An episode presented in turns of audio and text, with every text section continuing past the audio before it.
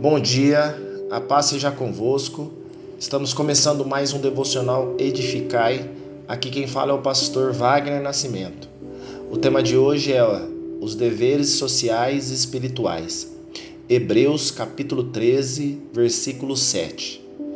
Lembrai-vos dos vossos pastores, que vos falam a palavra de Deus, a fé dos quais imitai, atentando para a sua maneira de viver Amados e escolhidos do Senhor, calha lembrar, lembrar-los que a vida cristã é uma vida gloriosa, plena de paz e de gozo no Espírito Santo. Todavia, jamais podemos esquecer que, como cidadãos eleitos no reino celestial, temos deveres sociais e espirituais que jamais podemos negligenciá-los. Na, na Epístola aos Hebreus, o autor nos apresenta o Evangelho com responsabilidade. A teologia acompanhada da vida transformada, a crença acompanhada de ações éticas, pois os, o que falamos, que cremos, deve, deve determinar o que fazemos. Assim, a vida cristã deve se tornar exemplo e padrão para a vida humana na Terra as relações humanas e sociais, balizada no Evangelho, deve reverberar sobre o próximo o mesmo amor que Deus verte sobre nós. Assim, a obra em nosso espírito deve ser conhecida pela nossa forma de andar e de se relacionar com as pessoas ao nosso redor, pois aquele que não ama o que se vê, não pode amar o que se não vê. Portanto, Hebreus 13 atesta que o cristão verdadeiro é leal. A sua fidelidade é inegociável, pois os laços de afeto e amor que conecta aos irmãos foram banhados no sangue do Cordeiro. Sobre nossas cabeças está o nome daquele que está acima de todo o nome. Seu nome é Jesus. Nesta esteira, com base no versículo 7, aprove o escritor sinalizar para atentarmos principalmente para com a fidelidade àqueles que por amor nos pregou a Cristo, ressurreto e ressuscitado pelo poder do Altíssimo.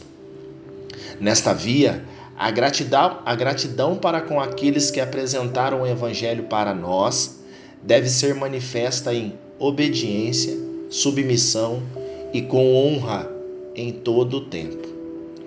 Como claramente escrito, os nossos olhos devem atentamente observar a sua fé e o seu modo de viver, para que possamos imitar a fé daqueles que certamente nos levará a Cristo.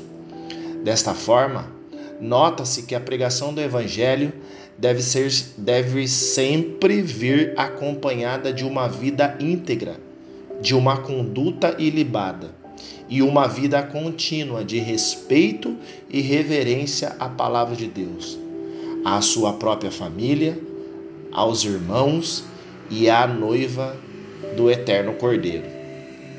Todavia, com o advento da internet, há aqueles que insistem em serem guiados por aqueles que possuem uma fala mansa e um vocabulário rebuscado, de aparência agradável e doutrina sofisticada, que estão sempre em busca de likes e curtidas para uma única e exclusivamente promover os seus ventres.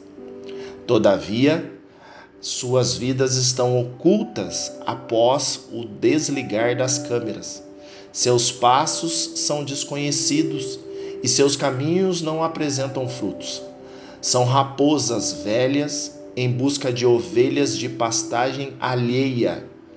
Arrancam cristãos plantados e os jogam ao relento da aflição, sem compromisso com as almas, sem compromisso com Jesus Cristo. Portanto, amados, Observe a vida de seus pastores e líderes e, com sabedoria, aprenda a guardar a sua língua ao falar deles e com eles. Se forem de Deus, honre-os, trate-os como pais espirituais. Observe e imite a sua fé, pois certamente eles te conduzirão para uma vida próspera e cheia da glória de Deus aos pés de Cristo. Por fim, agradeça a Deus por ter colocado alguém de Deus em sua vida. Seja grato e manifeste publicamente a sua gratidão, de preferência em vida. Lembre-se, foi Jesus Cristo, nosso Senhor e Salvador, quem preparou eles para pastorear vocês. Deus os abençoe. Deus seja louvado.